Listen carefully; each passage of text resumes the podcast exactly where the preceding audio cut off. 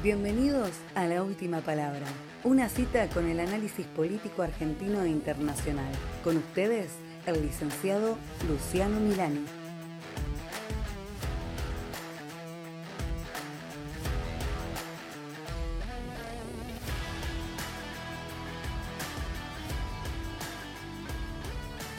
Bienvenidos al cuarto episodio de Última Palabra. Antes de empezar, quiero mandar un saludo a la ciudad de Mar del Plata, muy especialmente a los chicos del Colegio Nueva Pompeya, que nos escuchan y se contactaron con nosotros. Les confieso que estoy muy tentado a hablar de las fórmulas presidenciales de Argentina, de los nuevos frentes que se conformaron y las elecciones que se vienen. Pero como dije en el anterior episodio, esperaremos al cierre de listas que será el próximo sábado, y el domingo tendrán todo el análisis de las listas en última palabra. El día de hoy vamos a hablar de un tema muy actual pero que también va a tener mucha trascendencia en los próximos meses, el Brexit. Probablemente no hay hasta la fecha ningún país que haya hecho el ridículo en la historia reciente como el Reino Unido con su proceso para salir de la Unión Europea. Hace más de tres años, los británicos votaron en un ajustado referéndum salir de la Unión Europea. Los resultados iniciales fueron un shock para la Unión Europea y el mundo, y hasta el día de hoy las consecuencias de tal acto siguen.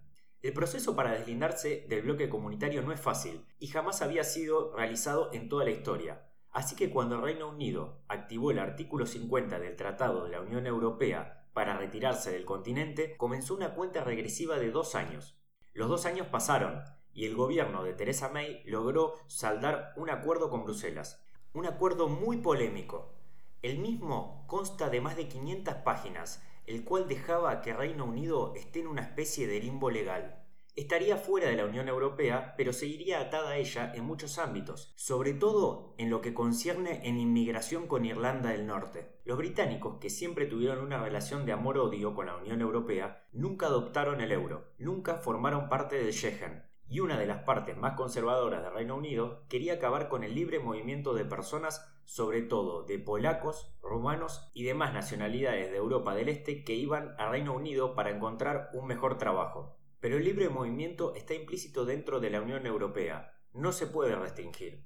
Los más conservadores del Parlamento británico tenían la idea de acabar el libre movimiento, y en efecto el acuerdo de May era uno de los puntos principales para acabar con el libre movimiento. El problema es que el Reino Unido limita con Irlanda, así que por primera vez estaría una nueva frontera entre el Reino Unido e Irlanda, que pertenece a la Unión Europea. Irlanda del Norte, país constitutivo que pertenece al Reino Unido, pero de haber una frontera física entre las dos Irlandas, podría poner en juego la paz que ha gozado esta isla gracias al libre movimiento.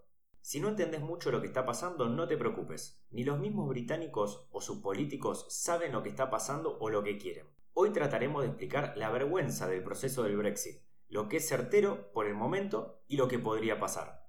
El 29 de marzo, el día de la independencia del Reino Unido de la Unión Europea, es el día que estaba marcado desde hace más de tres años, en el cual Londres cortaría con su matrimonio con Bruselas. Pero eso no sucedió. Lo que realmente pasó es que el Ejecutivo británico, es decir, Theresa May y su gobierno, lograron sellar un acuerdo con Bruselas, un acuerdo que, como dije antes, consta de 500 páginas, donde alguno de los puntos más importantes es que el Reino Unido abandonaba el libre movimiento, ya no formaba parte del mercado único y se establecería una nueva frontera con la Unión Europea. Pero como todo divorcio, nada es fácil, y menos si hay hijos en el medio y en este caso podríamos considerar a Irlanda como el hijo producto del matrimonio de la Unión Europea y el Reino Unido.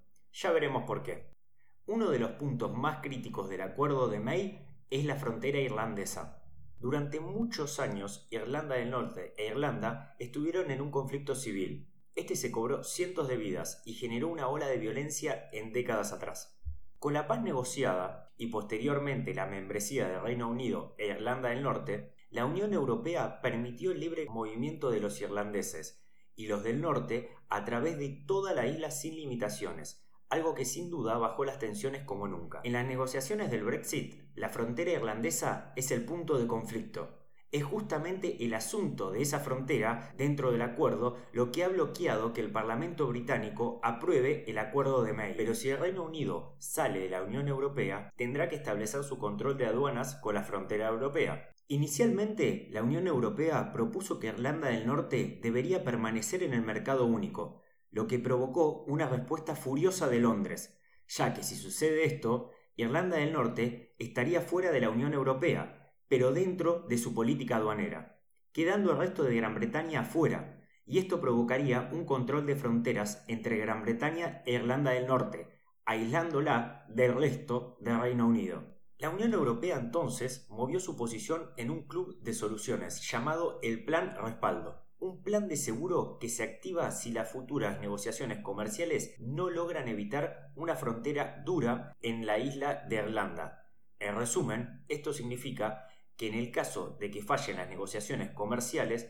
todo el Reino Unido permanecerá en la unión aduanera de la Unión Europea, mientras que Irlanda del Norte tendrá que seguir las reglas del mercado único, la verdad es muy complicado. Los partidarios del Brexit detestan el plan respaldo por temor a que deje a Reino Unido encadenado a las normas de la Unión Europea. Algunos de los países de la Unión Europea critican el plan que permite que una parte del Reino Unido se quede en el mercado único y el resto se vaya, mientras que para el ala más conservadora del Parlamento simplemente no es negociable que Irlanda del Norte sea separada de Gran Bretaña, perteneciendo al mercado único, y peor todavía, pensar que todo el Reino Unido podría permanecer dentro de la Unión Aduanera. Como podrán ver, es un limbo legal muy complicado, que ni el Parlamento británico ni Bruselas tienen idea de cómo se desarrollará, pero fue uno de los puntos más disputados del acuerdo. Así que cuando los 27 países de la Unión Europea aprobaron de manera unánime el acuerdo, solo faltaba el visto bueno del Parlamento británico para proceder a una salida ordenada. Pero, oh sorpresa, el Parlamento británico no lo rechazó una ni dos, sino tres veces. Lo que sucede puede parecer complicado, pero en resumen, la facción más radical y euroescéptica, el Partido del Poder en Londres, no aceptará que el Reino Unido pueda permanecer en la Unión Aduanera y peor dejar a Irlanda del Norte dentro del mercado único, ya que en un futuro podría provocar la unificación de ambas Irlandas. Viendo este desastre, Theresa May optó por alargar el plazo de salida del 29 de marzo al 12 de abril. Pero el 10 de abril, la Unión Europea determinó que se prolongaría el plazo hasta el 31 de octubre de 2019, la noche de Halloween, con la posibilidad de salir en junio si se aprueba el acuerdo. ¿Y si el Reino Unido se va sin acuerdo? ¿Qué pasa? A primera vista es un escenario posible, pero cabe recordar que el Parlamento británico votó contra esta opción, aunque no es vinculante legalmente. De hecho, nada es vinculante. Ni siquiera el referéndum de 2016 es vinculante. El Reino Unido podría parar el Brexit mañana y no se estaría quebrando ninguna ley, pero sí la voluntad de la gente que votó para irse. Theresa May dijo que Reino Unido no se irá sin acuerdo, diciendo que enviará nuevamente el acuerdo existente o hará otro o se cancelará el Brexit.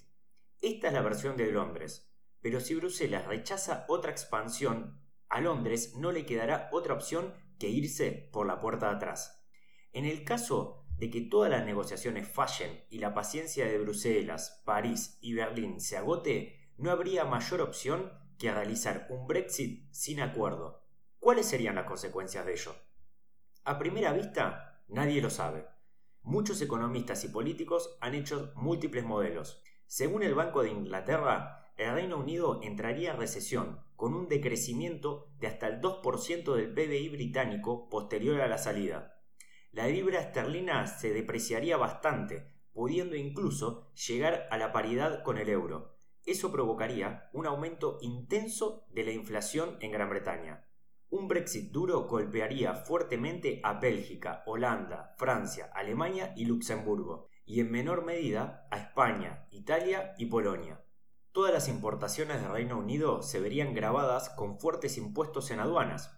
Esto preocupa mucho a los británicos, porque más del 70% de la comida que comen ellos vienen del resto de la Unión Europea el país se podría quedar por semanas sin productos, productos inclusive básicos, lo que ha llevado a la gente a acumular comidas en latas y demás productos de primera necesidad. Incluso se rumorea que hay un plan en secreto para evacuar a la reina de Inglaterra en caso de que las cosas se pongan feas en Londres. Una recesión británica podría arrastrar al resto de los países europeos a otra recesión. Múltiples compañías aéreas tendrían que dejar de operar en Europa si la mayoría de sus acciones no son europeas. Miles de vuelos se cancelarían, millones de pasajeros se podrían quedar varados y miles de estudiantes europeos en el Reino Unido o en el resto de Europa. ¿Qué pasaría con los europeos ya residentes en Reino Unido? También esto está sujeto a polémica. Londres ha dicho que incluso si el Brexit termina de forma dura, se respetarán sus derechos y su residencia, pero hasta qué punto eso será cierto. Nadie lo sabe. Otro punto caliente es Gibraltar, ya que también se convertiría en una frontera ante la Unión Europea y Gran Bretaña. Con tantos efectos negativos, ¿alguien gana realmente con un Brexit duro? La respuesta es sí. De hecho, varios países, en su mayoría no europeos, lógicamente. En primer lugar, uno de los grandes beneficiados sería Estados Unidos, ya que producto de una ruptura traumática entre Inglaterra y Europa, no le dejaría más opción que tratar de reemplazar las importaciones europeas con importaciones americanas. El mismo caso sucedería con China, que se podría abastecer sobre todo en tecnología y productos manufacturados, sustituyendo las importaciones alemanas y francesas. Reino Unido podría negociar diferentes acuerdos de comercio con distintas potencias económicas que en primera instancia beneficiarían más a países como Estados Unidos, China y Japón. Eso mientras la economía británica batalla con su propia recesión. La manera en cómo la Unión Europea logra una salida con el Reino Unido impactará también sobre cómo será vista la Unión en el futuro. Si Bruselas es dócil, los demás miembros podrían pensar que les sería fácil escapar de su control si optan por salirse de la Unión Europea en algún momento. Pero si Bruselas es dura, otros países pensarían menos en tratar de salir de la misma, ya que no podrían escapar fácilmente de sus controles.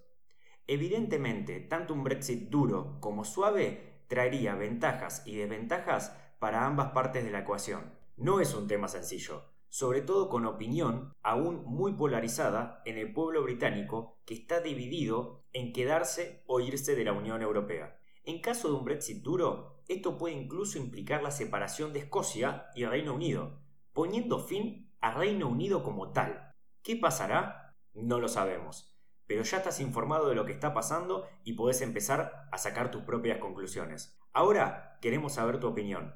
Seguinos y deja tu comentario en arroba lucianomilani7, tanto en Instagram como en Twitter, los cuales iremos contestando por estas mismas vías, porque no se olviden que ustedes tienen la última palabra.